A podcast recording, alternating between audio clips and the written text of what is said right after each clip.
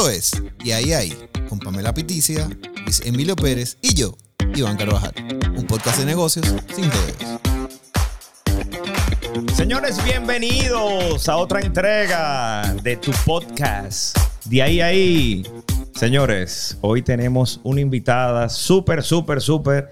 Un tema bastante interesante. Hola, Iván. Hello, hello, hello. Tenemos una cosa. Yo estoy contento de que Pamelita decidió regresar. Yo, yo estaba. Yo estaba, yo estaba preocupado ¿Qué pensando pensaron? que la, ¿Qué, pasó? que la guerrilla te había agarrado. a ti. Oigan No, a yo, yo fui a Rica y a las demás empresas a publicar la foto en esos cartones de leche y que buscando Se busca. a las bueno, señores, no relajen con eso porque ahora mismo hay como mucha gente desaparecida. Es verdad. O vamos a, a tratar de que. Empatía, empatía. Sí, sí, sí, sí. Pero- Pero, nada. Pero, Pero fuera de coro sí. yo estaba preocupado por ti. Yo también no estaba respondía. preocupado. Me- me desconecté. no se veía nada en Instagram. Me no vino una mujer tan responsable como Pamela. Ni avisé. Hola, Pamela. Ni avisé. Hola, Luigi. ¿Cómo te Hola, fue? Eva. Me fue súper bien. Ah, Pero ya, eso, es pa- eso da para otro programa, las aventuras de Pamela ahí en Colombia. No estamos para eso hoy.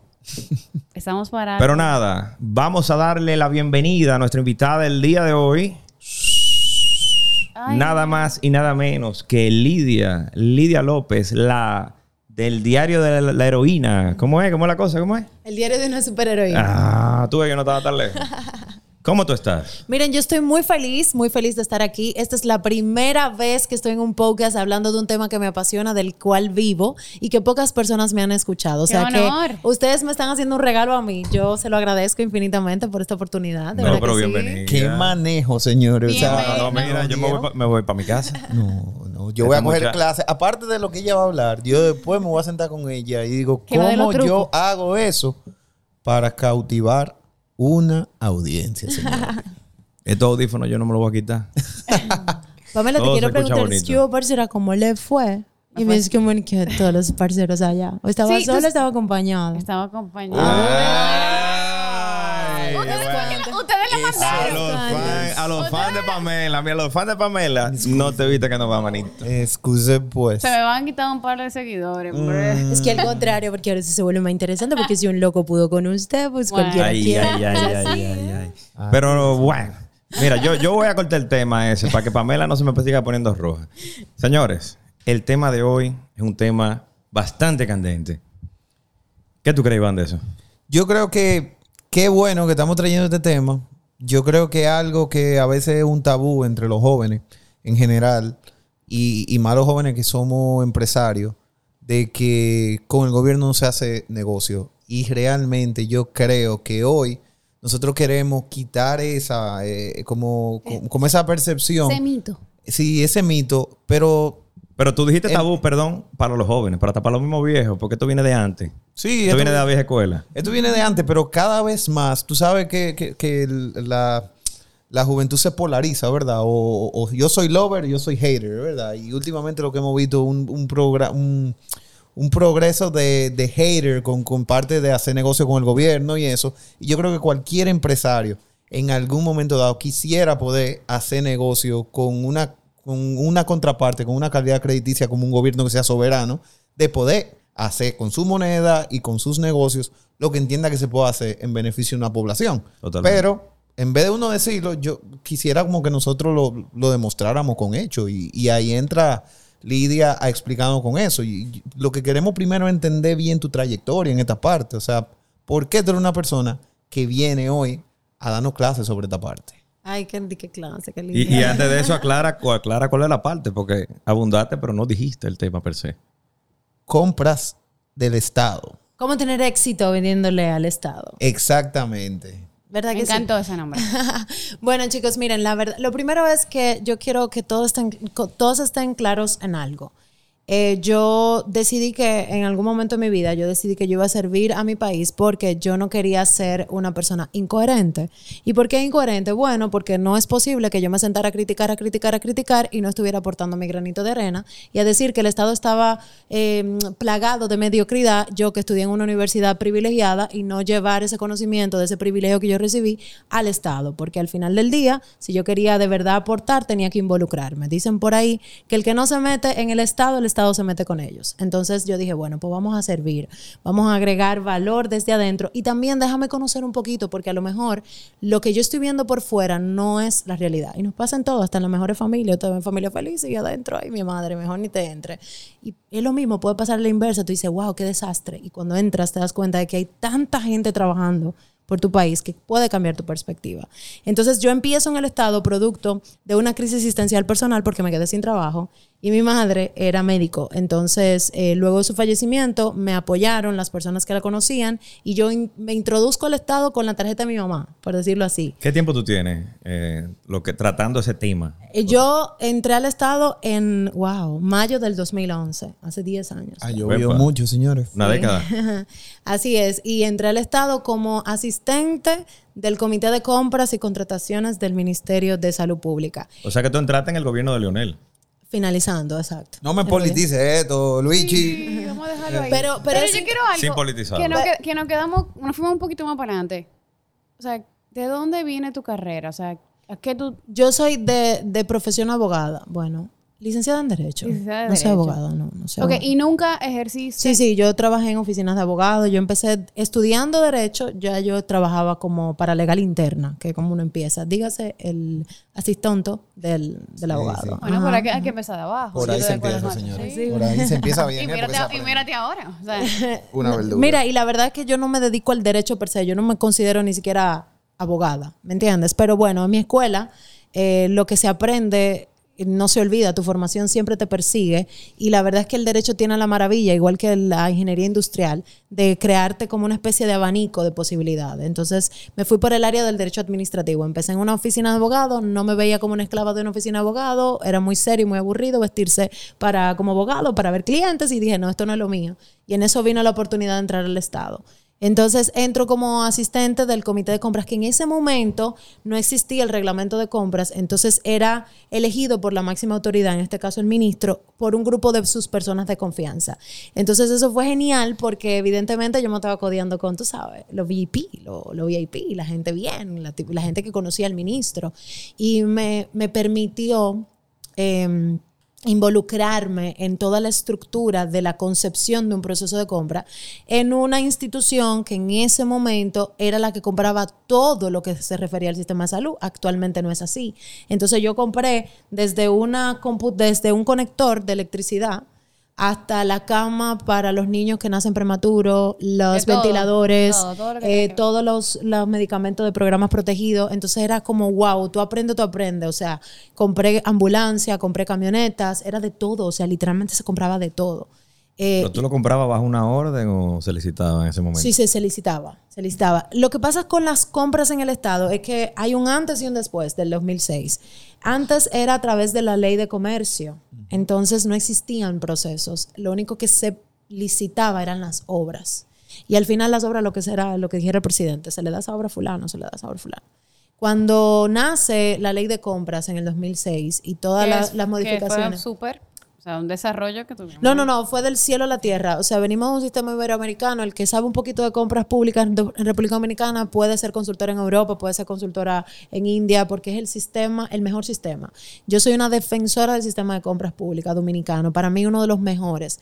La- a nosotros lo único ¿Tú que nos ¿Tú falta. crees? Sí, sí, sí. Mira. Te lo digo, eh, mejor Chile, o sea, wow, Chile compras es otro nivel, Argentina compras es otro nivel, pero ellos estuvieron donde nosotros estamos para llegar a donde están ahora. Claro. Entonces, eso es bueno. Si estamos dando los mismos pasos, estamos por el buen camino. Y hay Si que está- hacer bombo, ¿eh? Porque la cosa buena hay que hacerlo. Ahora, donde realmente no nos termina de cuadrar a nosotros, los que somos empresarios, por un lado, es que aun cuando esté la ley, esté la normativa y eso, hay veces como que se entiende que esos procesos no se llevan al, al ras de la, de, la letra en esa parte, como orden por orden. Y, y para eso están los pliegos, para eso están las condiciones, para eso están los comités de- de vigilancia, etcétera.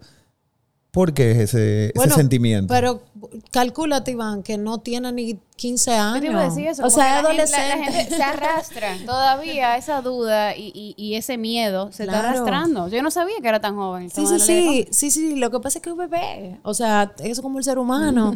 Está, es adolescente. El sistema de compras de nosotros es adolescente, con el cuerpo de un adulto. Y mírenlo de esta figura, porque estamos muy avanzados, pero es que siempre, y ese es el gran problema de República Dominicana, que nosotros nos encanta hacer los copy-paste de ciudades y de sociedades avanzadas, que no se acoplan a nuestra forma de ser. Entonces ahí es donde viene el desfase. Si vienes de la costumbre donde a ti se te entregaban orden, te entregaban obras, porque tú eres el hijo de fulano, y que está pegado con el presidente, pues oye, me di que tú sentaste a preparar una oferta y que para concursar, lo primero que tú vas a hacer es decirle, mira, tú sabes que yo soy amigo del presidente, que sé yo qué, vamos. O sea, hay una cultura de la contratación muy ¿Y tú crees que se han adaptado a esa cultura últimamente? Mira, ha habido muchos cambios. O sea, es una realidad. Claro, yo no viví esa vieja escuela porque yo entro en el 2011 al sistema y ya estaba promulgada la ley y ya se había puesto en ejecución desde el 2009, se había puesto, se había empezado a poner en ejecución. Entonces yo me formé con la ley de compra. Yo no conozco otro sistema. O sea, tú me, tú me hablas de otra cosa y yo no sé de qué tú me estás hablando porque la única, el único sistema que yo conozco es el actual. Y es buenísimo, señores. O sea, después que yo fui, eh, yo fui técnico en compras, yo pasé a ser encargada de compras en el Ministerio de, de Medio Ambiente durante cuatro años y yo salí con la frente en alto. O sea, a mí nunca me impugnaron un proceso que tuviera un escándalo. El, el ministro de ese momento nunca tuvo escándalos por compras. Podrá haber tenido por otras cosas, pero por compras no. Entonces, si yo estuve cuatro años siendo una pinina de 25 años, que así fue que empecé, y yo cierro con 29 años, es posible tú entrar a un sistema y salir limpio, por decirlo de esa manera. Y es posible, eh, nosotros, yo me acuerdo, hubo una licitación en medio ambiente que a mí me marcó y fue un incendio que se, se presentó en, creo que fue por el norte. Y no, se, no habían llegado los uniformes de los, de los bomberos ambientales, que es muy distinto a los uniformes de los bomberos normales. Y yo me estaba muriendo. Y cuando eso, nosotros logramos que esa empresa adelantara todo eso y entregara y todo en orden, y yo ver que estaban entregando eso y que el fuego se pudo apagar y que yo formé parte de eso, óyeme, eso es genial, eso, eso te da una satisfacción que no tiene, no tiene Prigilio, o sea, de verdad. Y, y para mí me empresa también. Entonces, claro que sí, que viene, venimos arrastrando, por supuesto. Claro que sí que hemos avanzado, pero yo los entiendo, que estamos Qué muy lindo te escuchas porque siento mucho sentido de pertenencia y que eso casi en las instituciones públicas no pasa. Y te escucho hablar, como ahora como me acabo de decir, y, y la verdad que qué lindo. Y te felicito que tú sentiste eso y, y esos cuatro años le, Claro. lo sentiste tuyo, ese departamento. Sí, sí, totalmente. Y por, e- yo soy técnico, yo no, yo no pertenezco a ningún partido político. Porque tú estás actualmente ahora. Sí, actualmente, bueno, después pasé a estar en un hospital durante eh, 11 meses casi. Eh, eso fue otra lección de vida. O sea, tú comprarle directamente a personas que necesitan un medicamento y se pueden morir, eh, comprar jeringuilla, todo ese proceso también te, a ti como ser humano te toca. Y luego paso al área de planificación y tengo otra perspectiva del Estado también y de la misma compra, de, de cómo tú planificas algo, cómo compras, para que usted tenga una idea. Para ustedes ver los autobuses que ven en las rutas que están implementando, para ustedes ver los semáforos, todo lo que ustedes ven tiene compras de por Pero- medio. Es un eje transversal. Pero ven acá, ok, perfecto. Pero para entrar en materia de lo que es el tema compra per se, nosotros queremos saber algo a nivel primero empresarial. O sea, nosotros, por ejemplo, empresas privadas, tú recomiendas, tú encuentras que es fácil lo que es certificarse eh, para venderle al Estado, porque obviamente tiene una, una serie de pasos. Mira, actualmente el proceso de obtención del RP, que vendría siendo, háganse de cuenta como el pasaporte, ¿verdad? Claro. para tú vender en el Estado está muy simplificado. Sobre todo porque ellos no, digamos que no purifican la documentación. Ellos te van a pedir lo mismo que te va a pedir cualquier empresa que... Para ser suplidor. Para ser suplidor, exacto. Te van a pedir un registro mercantil, que tú lo tienes que tener, una, un Registro mercantil actualizado. RNC, a menos que tú seas persona física, entonces no sería un registro mercantil, sino nada más tu RNC, que con tu cédula. O sea, son documentos muy básicos. Y te lo, tú lo depositas y en semana y media tú tienes tu RPE. Una cosa, El para reto no está ahí. la audiencia de nosotros, cuando mencionaste RP, la sigla de RP es... El registro de proveedor del Estado. Para tú poder participar en un proceso de compras, tú tienes que tener, vuelvo a ponerle ese título, me gustó, pa- tu pasaporte. ¿Cuál es tu pasaporte? Tu registro de proveedor del Estado. Y el registro proveedor del Estado es, es simplemente ese registro mercantil donde tú te sentaste, bueno, yo como empresa me voy a dedicar a vender papel de baño. Eh, ese es tu objeto, eso es lo que tú vas a poner. Tú vas a registrar que tú eres un proveedor de papel de baño. Ese es tu registro proveedor del Estado. Entonces, Entonces, así, perdón que te interrumpa, hay empresas que tienen en cuanto a rubro, ciento y pico de rubros. O sea, eso está bien. Claro que sí, porque el rubro está atado al registro mercantil. Si fueses a cuestionar por qué una empresa puede venderle hasta el alma, si así lo quisiera, deberíamos de ir a Cámara de Comercio y preguntar cómo es que ellos ¿Por qué se permiten lo dejaron tan abierto el proceso? Claro. o sea Entonces, que- si ya pasó por Cámara de Comercio y, y pasó Y ya por tiene su registro DGI, mercantil. que compra, compra no te puedo preguntar, porque es que ya pasó por dos sistemas de verificación y nosotros no tenemos nada que ver en eso. Nosotros simplemente tenemos que, quizás esa evaluación se dará al momento de la entrega, sí, en caso de que gane. Y una cosa ahí, una licitación, ustedes están preparando desde el departamento un pliego.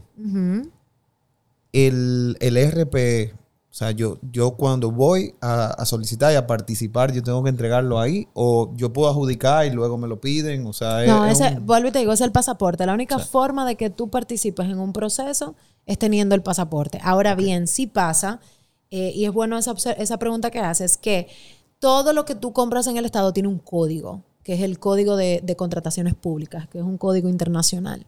Entonces, por ejemplo, la copa, el código de la copa es 14567. Tú tienes que tener el rubro 14567 Para para, poder- tú poder vender esa copa. Sí, porque hay gente que se equivoca. Porque, por ejemplo, si tú eres vendedor de alimentos y están pidiendo plátano y el tigre, el tigre lo que tiene es pollo, tú no, no puedes, puedes. salir a vender plátano. O Al sea, menos que tú cambies tu... Al menos que tú le agregues. Tú y le también agregues. eso pasa, que es más fácil agregar. Después que ya tú lo tienes, entonces, ah, mira, ahora yo decidí vender esto y agrega. Y agrega Entonces, y tú agrega. recomiendas que sacar ese pasaporte es como el paso número uno, aunque tú no decidas en el momento eh, licitar, Bueno, tenerlo. Si me, si me haces esa pregunta y te puedo responder como performance coach que soy, yo te diría que tú tienes que tener claro a lo que tú te vas a dedicar. Eso sería idóneo. Pero eso no, no, eso no es lo normal que se ve. No, no, claro, eso sería lo idóneo. Basándome en la pregunta, lo idóneo sería que tú responsablemente te sentaras y dijeras, ok, Pamela, ¿qué tú te vas a dedicar? Pero eso no pasa. Entonces, mucha gente lo que hace es que tiene su, re- eh, su registro mercantil que abarca todo y registra todo lo que pueda o crea que va a vender. Y empieza a decir, ay, mira, yo puse que voy a vender goma. Yo tengo un amigo que vende goma. Déjame comprar la goma para licitar con eso. Entonces, hay unas estructuras empresariales ahí de soporte entre empresas que se dan. Eh, mi recomendación principal es que, como todo, tú eres un emprendedor, los tres son emprendedores, usted uno se tiene que concentrar en una cosa primero. Tú te concentras, yo voy a, a dedicarme a material gastable. Yo, por ejemplo, entiendo que, que material gastable es fácil porque tú lo puedes comprar en cualquier lado y puedes resolver, tú sabes. Eh, y hay mucha participación. Pero, primer paso, primer paso, tu pasaporte, tu RP.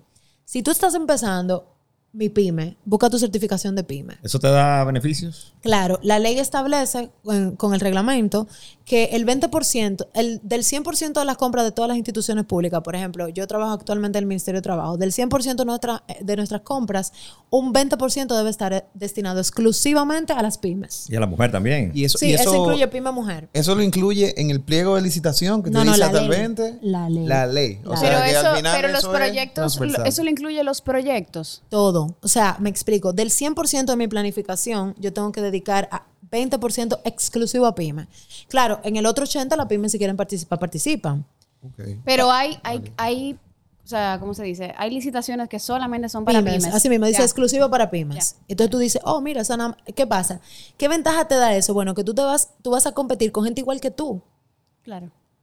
Gente supone. que tú. En, en Sí. teoría, ¿verdad? ¿Verdad? Sí. Quien, quien Estamos hace hablando la de- regla hace la trampa. No, estamos hablando de que hay que sacar una certificación para tú decir que tú eres pyme. Exactamente. Entonces, industria y comercio No es sabía, quien... buenísimo. eso. Industria y comercio es quien te da esa certificación. Ahora, con el tema de las compras sostenibles, que las compras sostenibles son aquellas que se hacen bajo tres criterios principales, tres criterios de sostenibilidad principales.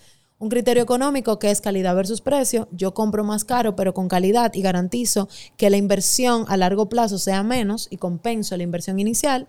Tengo el, el criterio de ambiental, el criterio ambientalista, que me aseguro con sellos, con eh, formatos, certificaciones ambientales. Y tengo el criterio social, que es cuando los procesos de compra se hacen para entes productores nacionales, eh, personas, mujeres, pymes mujeres y juventud.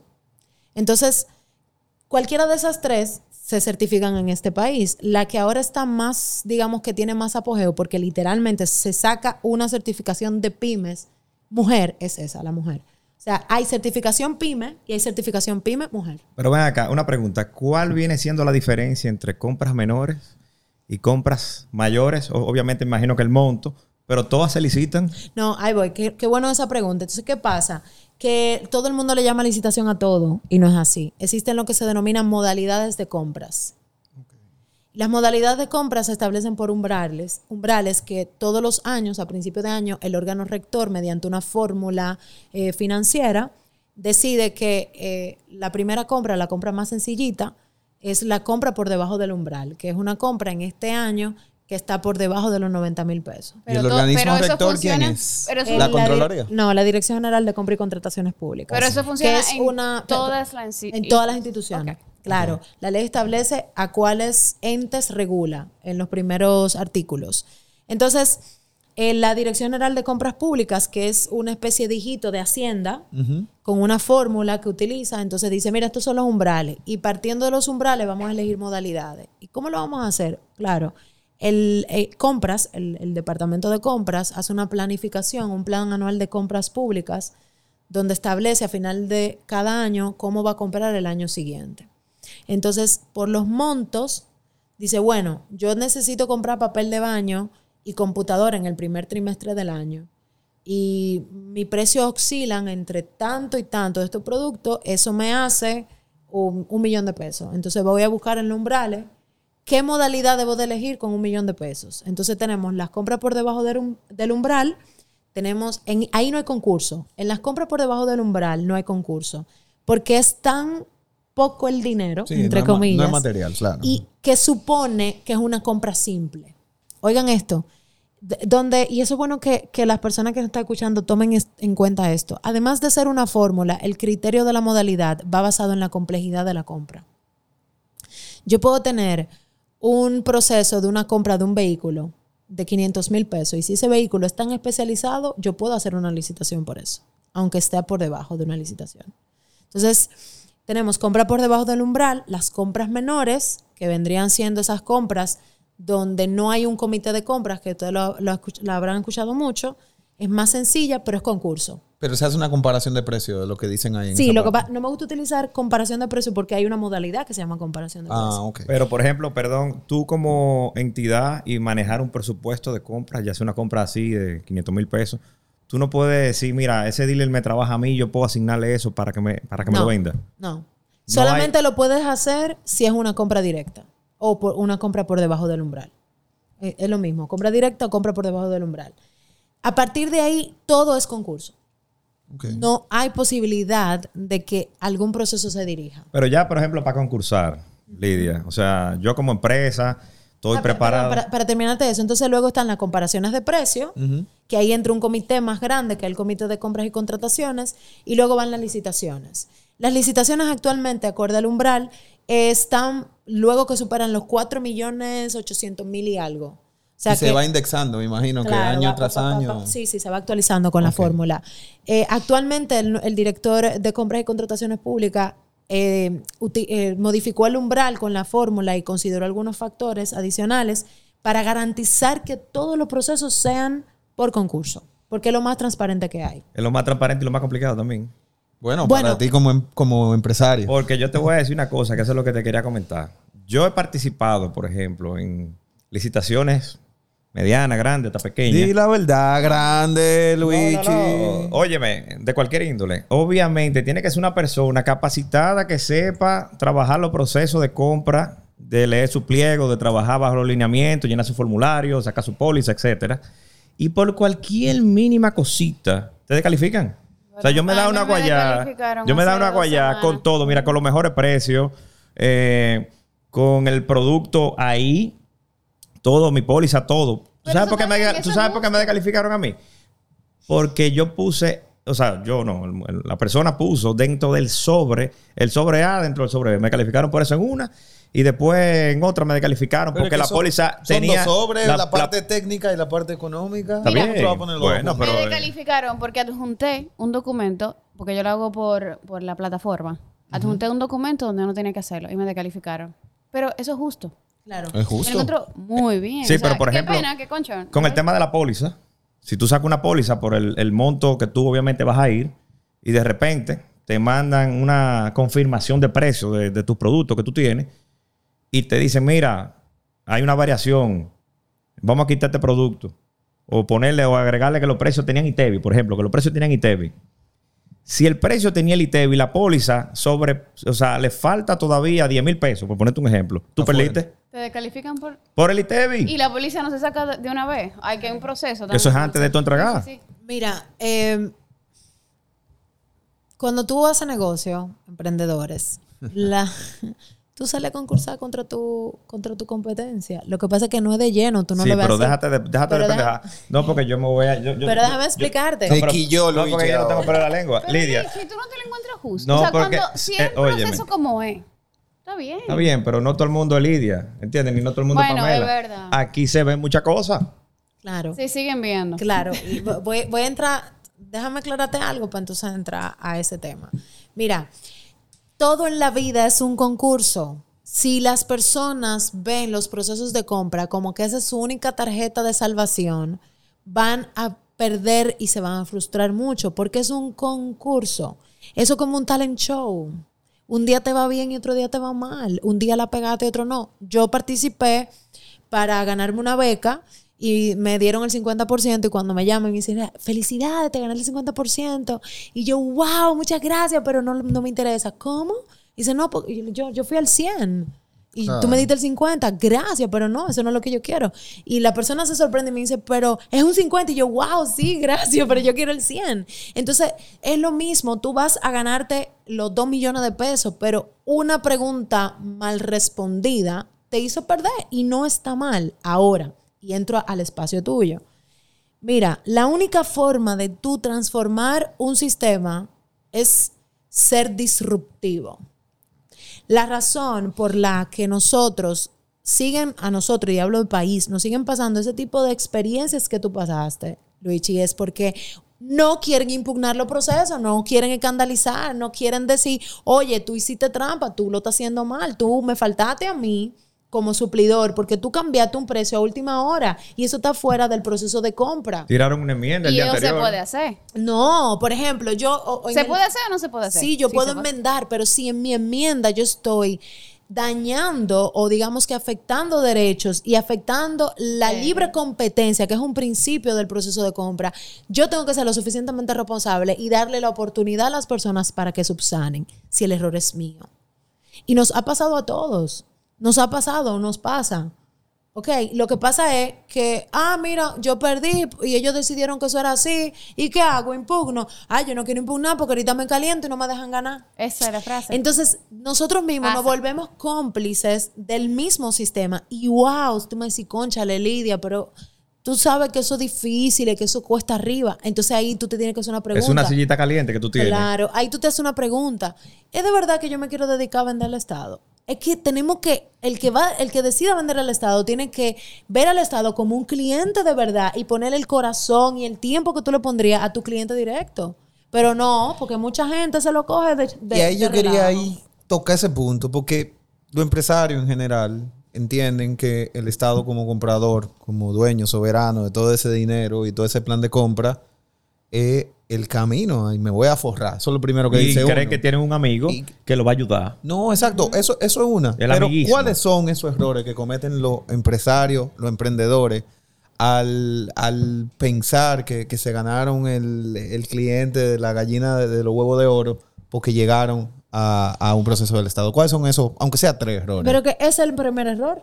El primer error es pensar que el Estado el huevo, es la gallina de los huevos de oro. Tum, ahí va. Es el primer error error. de Iván. Es número el, uno. Es el primer error, porque no se lo toman en serio. Contrátala, Entonces, Iván, cuando, cuando tú no, te, no tomas en serio a lo que tú te piensas dedicar y de lo que tú piensas lucrarte, tú vas a cometer errores, tú vas a irte por el camino fácil. Nada en esta vida, y el que ha escuchado el, el podcast de ustedes lo va a confirmar, nada en esta vida es fácil. Todo el que usted ha sentado aquí ha trabajado por algo, y Pero- ustedes también. Pero tú sabes la gente que licita y se gana un- una licitación de 50 millones y no tiene un chele para arrancar. Literalmente. ¿Y cómo se hacen para pagar el impuesto? Y ese lío, porque Pero es un lío. pero entonces ese, ese es otro error. Me Entonces, imagino que tú no te capitalizas para lo que tú le tiras. O sea, tú le tiras A y después todo. tú vas a ver. Pero ese error está combinado con un error gubernamental, y lo digo sí. responsablemente, porque el error de nosotros los compradores, y hablo de nosotros porque estoy ahí, no necesariamente lo tengo, lo hago, sino que forma parte del sistema, es que nos encanta comprar al Estado, pero no como compramos para nuestra casa. Ay, yo quiero una copa, pero esa copa está a 20 pesos. Esa copa yo sé que desde que yo le eche el primer chorrito de agua se va a desparramar, eso no sirve. Ah, no, pero yo tengo que comprar la de 20 en lugar de comprar la de 50, que la de 50 me está dando calidad. Porque el comprador, el que compra en el Estado, compra por el precio más barato, no por la calidad. Y eso es un paradigma que nosotros tenemos que romper. Entonces, cuando eso ocurre, ¿qué va a pasar? Tú no te tomas en serio eso. Dices, mira, yo voy a concursar. Y total, yo le voy a entregar un lápiz 2B, 2HB, que es malísimo, que cada vez que tú le sacas punta se rompe la punta y no pasa nada, porque es el Estado. O sea, fíjate cómo ese segundo error está combinado también como un error de nosotros como ciudadanos, que queremos comprar en el Estado, pero no como compramos para nuestra casa. Ah, yo me compré un carro. Claro, porque el carro yo le miro toda la garantía y la cosa y el acuerdo, pero no, como el Estado compra el carro que tú quieres, explótalo para adelante, eso no es nada, dale para allá. Porque dentro del proceso que él sobrevé, que es la parte económica, se calcula el precio. Entonces ustedes Sí. cogen el, el más, El más o- barato. el se coge el más barato. Eso no es verdad. Se coge el más barato. Eso no es verdad. A ver, vamos a ver, ¿qué te pasó? Allá en, allá en el Ministerio de Trabajo, ¿será? Bueno, yo, A mí que me salgan a buscarme, porque eso no es verdad. mira, eh, Luigi, y ahí voy ¿tú con- tienes algo que comentarnos fuera de cabina? Mira, dejar sí, de no, sigue, Lidia, que yo te Bueno, tengo otra pregunta entonces, mira, atrás. por eso que tú me lo estás diciendo, porque si, si tú me dices, eligen el, el, el más malo, por ejemplo, es porque es el más barato. Sí, exactamente. ¿Por qué? Y ahí voy entonces con O otra... el más lindo. o- con- voy con otra, digamos que otra capa de responsabilidad de nosotros, los compradores. Y hablo desde mi experiencia. Yo verifico fichas técnicas y yo confío en quien me está haciendo la ficha técnica, porque yo quisiera sabérmelo todo, pero no me lo sé. Entonces yo confío en eso y yo me digo, bueno, mira, estos son los criterios de evaluación. O sea, eh, yo necesito comprar las características de la copa, cristal, que sea larga, que tenga 7 centímetros de ancho, bla, bla, bla, bla, todas las características. Entonces me llegan las ofertas, pero muchos compradores, en lugar de mandar a evaluar esas ofertas, ven que entregaron todos los papeles y dicen que toditas pasaron a lectura de oferta económica. No tienen un peritaje de gente que sabe de verdad y diga ese cumple o ese no cumple. Y a la tómbola va a ganar mejor, el precio más barato y posiblemente el más malo. Entonces, ¿cómo nosotros rompemos con esa cadena? Bueno, me hicieron una ficha técnica. Ahora yo me busco unos peritos que me diga, sin tuve nombre, miren, yo, yo mando todas mis ofertas sin los precios. Los peritos míos no saben en cuándo yo voy a comprar eso. Yo quiero que nada más me digan, ¿cumple o no cumple? ¿Y por qué no cumplen? Dime por qué tú no estás cumpliendo. Y yo sé devolver un perito. Tú no me estás- yo, tú me pones eso y yo voy a pelear porque eso no es, eso no es verdad. Dime por qué esa empresa no cumple. Entonces, ¿qué pasa? Que en ese filtro, lo que termina llegando al final es lo que tiene calidad. Y se van a pelear gente que tiene la calidad. ¿Qué pasa si yo impugno? Aún así, perdón, antes de seguir, aún así te cuento que hay muchos emprendedores, muchas empresas grandes incluso, que se toman de relajo la- el Estado y te presentan una ficha técnica excepcional, pero cuando te entregan, te Pero- entregan muy malo. Y ahí Claro. viene, y ahí viene otra, otra capa de responsabilidad de nosotros. Pero dime tu pregunta. No, porque lo que pasa es que en el caso, como tú dices, que, que, que ah, el mejor precio, que no es así. No es así. en yo- algunas instituciones. no es así. Si a mí me da la gana de yo agarrar e impugnar, porque yo digo que no, que yo tengo el, mejor precio, que yo tengo el buen producto, que ganó otro por encima la de mí. la calidad no va aquí. Al parecer, la licitación, entonces, eh, lo que, lo que tú dijiste, la calidad no es... Yo porque no voy a dar ejemplo de los productos, porque hay un sinnúmero de cosas, y más con el estado de emergencia cuando hubo, o estamos todavía, un reguero de cosas que hiciste, la misma vaina que todo el mundo. Al, al otro le, le- le adjudicaron lo mismo. Entonces, si yo ah, impugno en esa institución, entonces ya me, me deca- o sea, como que me miran mal. Como La que me- lista negra. ¿Qué pasa? O sea, ¿qué pasa en esa lista? O sea, hay gente que por miedo no lo hace. Yo no lo hice. Y no fue por miedo, sino porque no me dejaron. Porque yo, yo soy fresco, yo no tengo que ver con esa vaina. Pero no me dejaron. ¿Qué pasa con eso? Mira, es que ya- No pasa nada, o sea, porque si tú no impugnaste, Si tú no impugnaste, tú pasó. formaste No, parte no, no. Si del yo ciclo. impugno la institución, es lo Debe que de responder No, pero a mí me ficha. Porque me puede pasar que me fichen y cuando yo vuelva a licitar otra vez, ah, no, pero este es lioso. Que volvió otra vez para acá. Mira, yo ahí no, yo no te puedo hablar por los demás. Yo no ficharía, a- yo no ficho a ningún suplidor que en su derecho reclame. Y recientemente me pasó algo parecido. No me impugnaron, gracias a Dios, porque es un proceso muy largo las impugnaciones, pero me hicieron una pregunta de reclamación y yo pude verificar que su reclamación era real Y yo eché para atrás todo un proceso y justifiqué dentro del marco de la ley cómo se cometió un error, aunque no fue intencional, pero se cometió un error que perjudicó los derechos de un suplidor. Y ojo, el derecho que se perjudicó fue el derecho a verle su oferta. O sea, no fue que di que ganaba, porque ni siquiera ganó. Al final, cuando le vimos la oferta, no ganaba. Pero yo le garanticé a él que su oferta se iba a ver y que eso es lo que él quería. Él decía, pero ¿por qué no vieron mi sobre? No, porque hubo una confusión. Al final, yo le eché para atrás, a mí no me molesta. Ahora, yo he tenido suplidores, que de hecho tuve una, la tengo bloqueada en mi WhatsApp, gracias. Eh, sí, le dije, Eres mira, oyente desde ahí, ahí, ¿tú sabías? ojalá me esté escuchando. Ella sabe muy bien. Ella sabe, porque ni la miro a los ojos. Porque yo no pierdo mi tiempo. Saludo. Así tú tienes un amigo por ahí, así. No, no, No, eso no, es no. otro nivel de Ajá. problemas psicosexuales. Ay, ay, ay, Pero ay, bueno, nada, el punto es, señores, que De esa, podcast. esa, esa suplidora, la verdad, eh, es hostil, eh, faltó respeto, acusó, amenazó. De hecho, tengo el, el correo donde me amenazó literalmente. Ese tipo de suplidores, yo en lo particular me la ando con cuidado. Yo no le voy a negar nunca porque la ley dice que yo tengo que garantizar la libre participación. ¿Ok? Pero yo en lo particular no tengo nada que hablar con esa suplidora. Yo directamente se lo paso al comité de compras. Ven acá, pero un- una, una duda que yo tengo. Y perdón, que, y perdón que yo estoy preguntando Sí, sí, sí. mucho. Eh, No, es que ese es tu tema. No, no, no. Pero óyeme una cosa. Tú que estás en este gobierno, por ejemplo, eh, tú eres nuevo en esta institución, venga del gobierno anterior, no importa. Vienen gente que son clientes de allá con maña anteriores. Sí. A ti no te pasa que viene una gente que te dice, oye, mira, toma, yo necesito ganar esto. Miren, yo tengo una historia que la voy a, la voy a contar aquí, se va a quedar para siempre.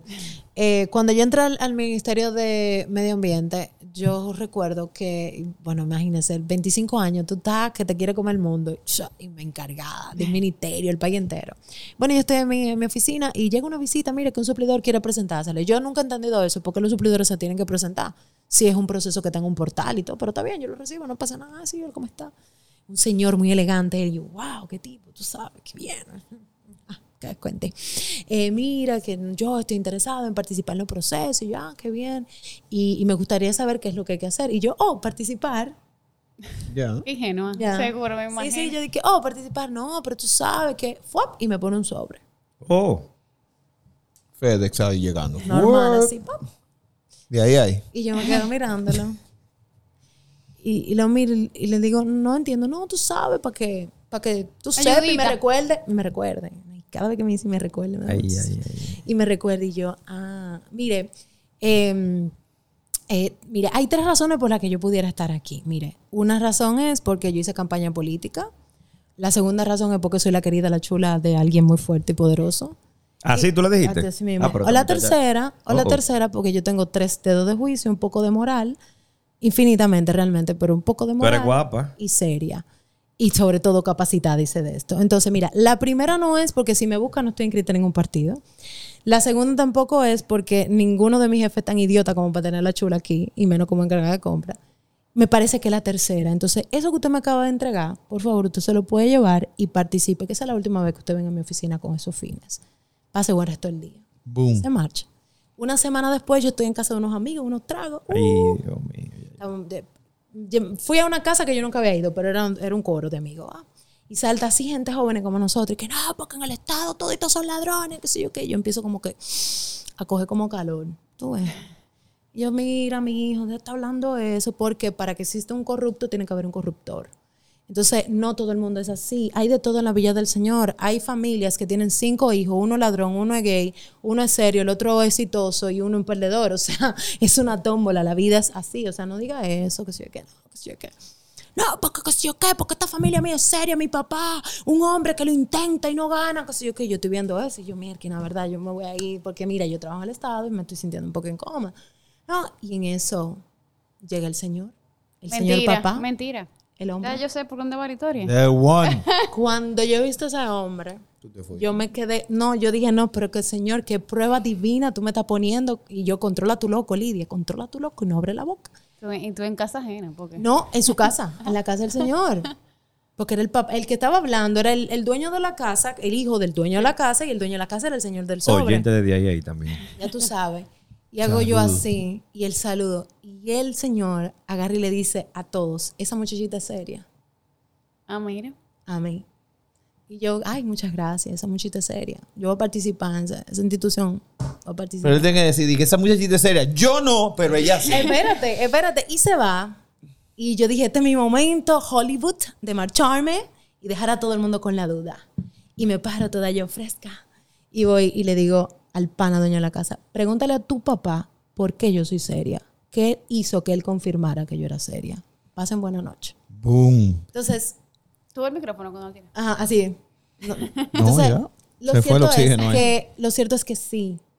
Sí estamos, sí nosotros en la sillita caliente se nos presentan esas opciones, se nos presentan cartas de partidos. Mira que yo soy el, Oye, a direc- veces de ahí mismo de adentro, ¿eh? el director de la circunscripción tal, el conector de la circunscripción tal que consiguió los votos, qué sé yo qué, y tú, oh, sí, qué bueno, gracias. Muy bien, participe.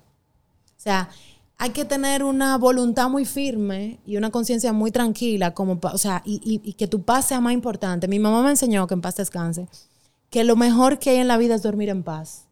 Y cuando tenían el relajo de que, que la gente se durmiera con la ropa, por si acaso, me acordó mucho de mi mamá, porque yo duermo tranquila. Yo no, no hago negocio por fuera y, vivo bien. Pero no todo el mundo tiene esa, eh, digamos que ese temple. Entonces, es importante que el que se vaya a involucrar en compra sepa que se puede encontrar con un encargado de compra que le va a pedir un fit de 5%.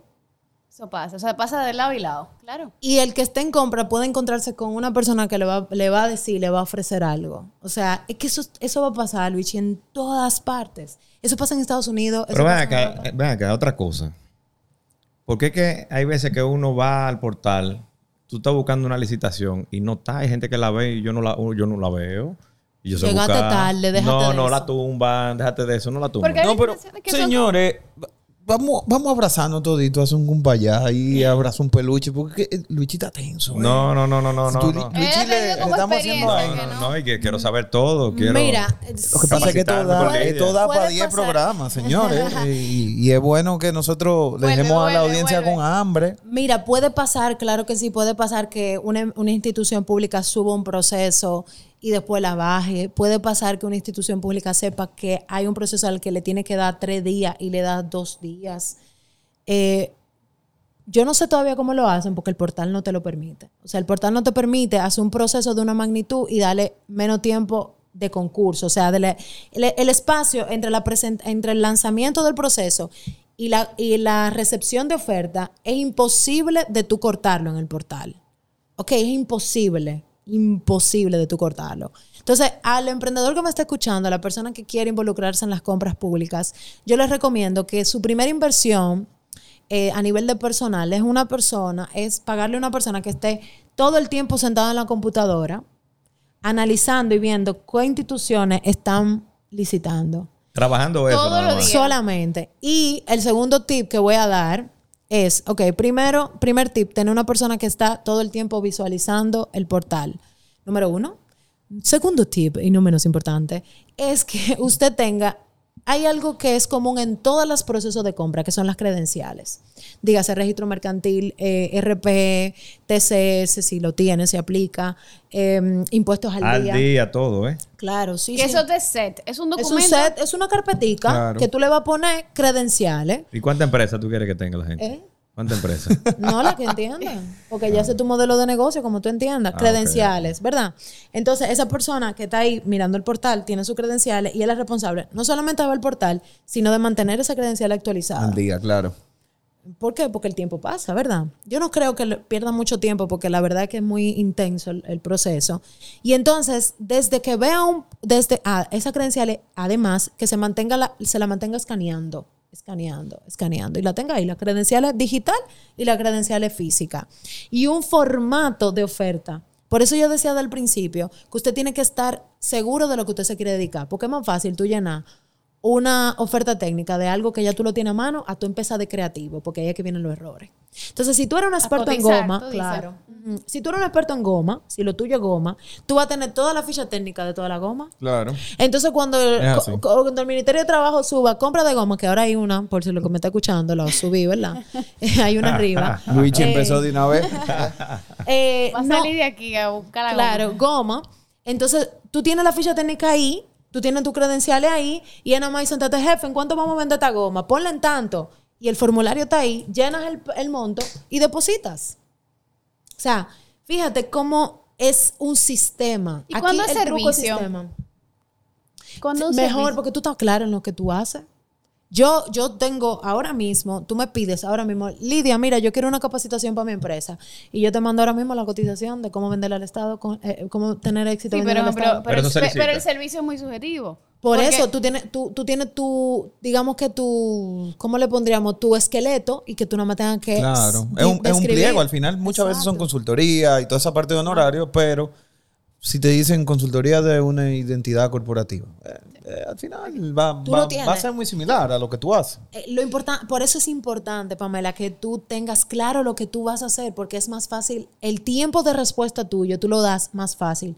¿Qué te, re- qué te pone lento un proceso? Bueno, el tema de la póliza.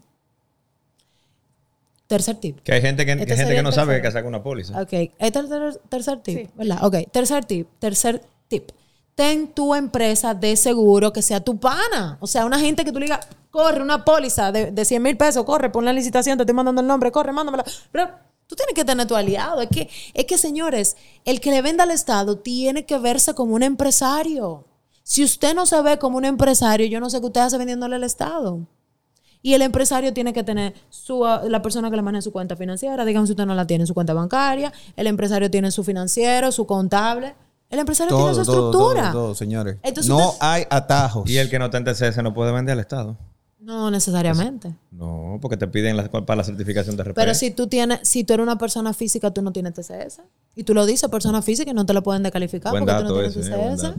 No, ¿Y cómo no. tú recomiendas entonces licitar? ¿Como persona física o como...? Bueno, yo le tengo un pequeño pánico a la renta porque mi vida como abogada me mostró que usted no puede poner su cédula en nada de la renta. No lo hagas. Usted Ahí constituye está. compañía, constituye compañía, mi hermano, todo lo que usted quiera.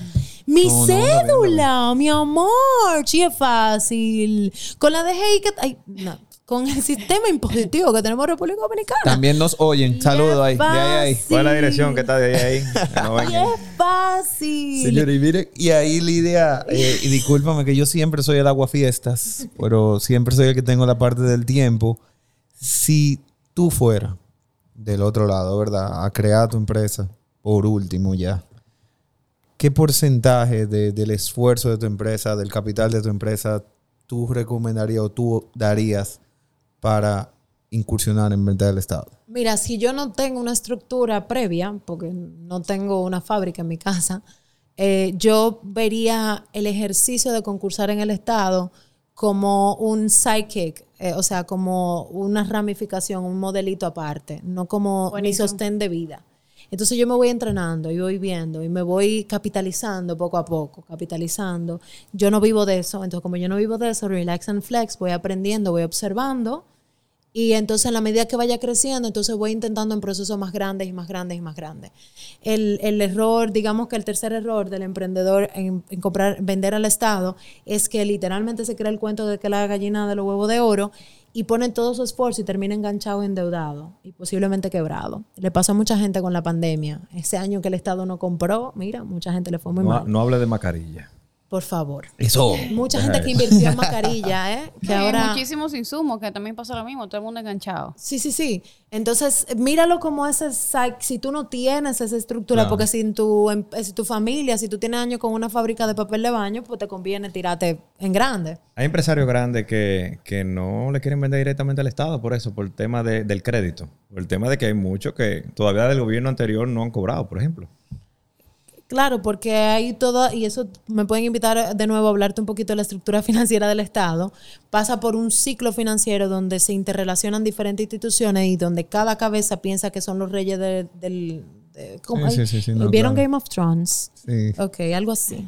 Algo así. Que algo así. Entonces se pone un poquito lento. Mira, si yo, si yo fuera la consultora de una empresa grande, yo le diría, oye, de verdad, no te metas en eso. Mejor véndele a los pequeños, a las pequeñas empresas en un precio que sea asequible para ellos, movilizas la economía, te consigues clientes, vas a tener a quien, ellos te tienen que pagar a ti primero, obligatoriamente, para poder concursar Y que ellos se emburujen. y que ellos se emburujen. Ese- si yo fuera grande, ¿eh? Si yo fuera pequeña, yo lo haría así, de a poquito, de a poquito. Voy a ver De qué a poquito, tal y me voy posicionando. Yo creo, Sistema de negocio medio híbrido. sigo con mi con mi con mi negocio tal como va, privado y ya luego voy haciendo un poquito cada vez. Y, y de mi parte, Iván, para cerrar, yo quiero que las personas entiendan que la única forma de cambiar el sistema, de la única forma de evitar que le pasen, que le sigan pasando cosas a usted, como le ha pasado a Luigi, es que usted se involucre y se lo tome en serio. O sea, tómese en serio su participación en el Estado, no se quede como un crítico desde afuera. A veces cuando entramos nos podemos topar con gente extraordinaria que trabaja de verdad para servir al país y podemos servirle también de enganche para hacer mejoras. Yo hago consultas a suplidores cuando yo no tengo una ficha técnica que me convence. Para mí los suplidores son mis aliados porque son los especialistas. Yo no sé de eso, yo tengo que ir a donde el especialista y les hablo claro. Yo hasta ahora, gracias a Dios, no he tenido ninguna mala experiencia. Entonces, basado en eso, yo creo que, que el trabajo en equipo, el involu- involucrarse, está genial. Los jóvenes, en lugar de pensar en irse en el país, piensen en invertir, pero piensen en invertir en serio. Tómense el modelo de negocio de venderle al Estado como algo tan serio como trabajar en una firma de abogado, como trabajar, como crear tu empresa de arquitectura, como crear tu empresa de ingeniería o Porque de sí cualquiera. es posible. Claro Wise que sí. words. Mira, ¿y dónde la gente puede seguirte con todos esos consejos, con todos tus cursos y esa parte, Lidia? Bueno, me pueden seguir en las redes sociales como arroba Lili López R de Rosario, porque mami, nunca se en el olvido, señores. Ese segundo apellido pesa más del que el primero. Eh, me pueden seguir ahí por las redes sociales, también me pueden escribir a mi correo lidialopez05 arroba gmail. Y por supuesto, usted me habla por ahí, yo aparezco, créame, créame que aparezco por ahí.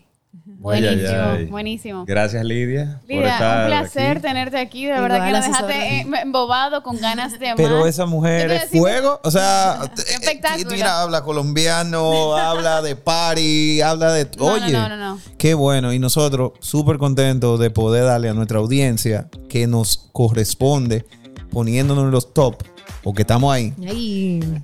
Trayéndole gente de este calibre. Así que, señores, muchísimas gracias. Esto fue una nueva entrega de DIY The Podcast. Hablando claro de negocios Sin sin, rodeos. rodeos. Bye bye.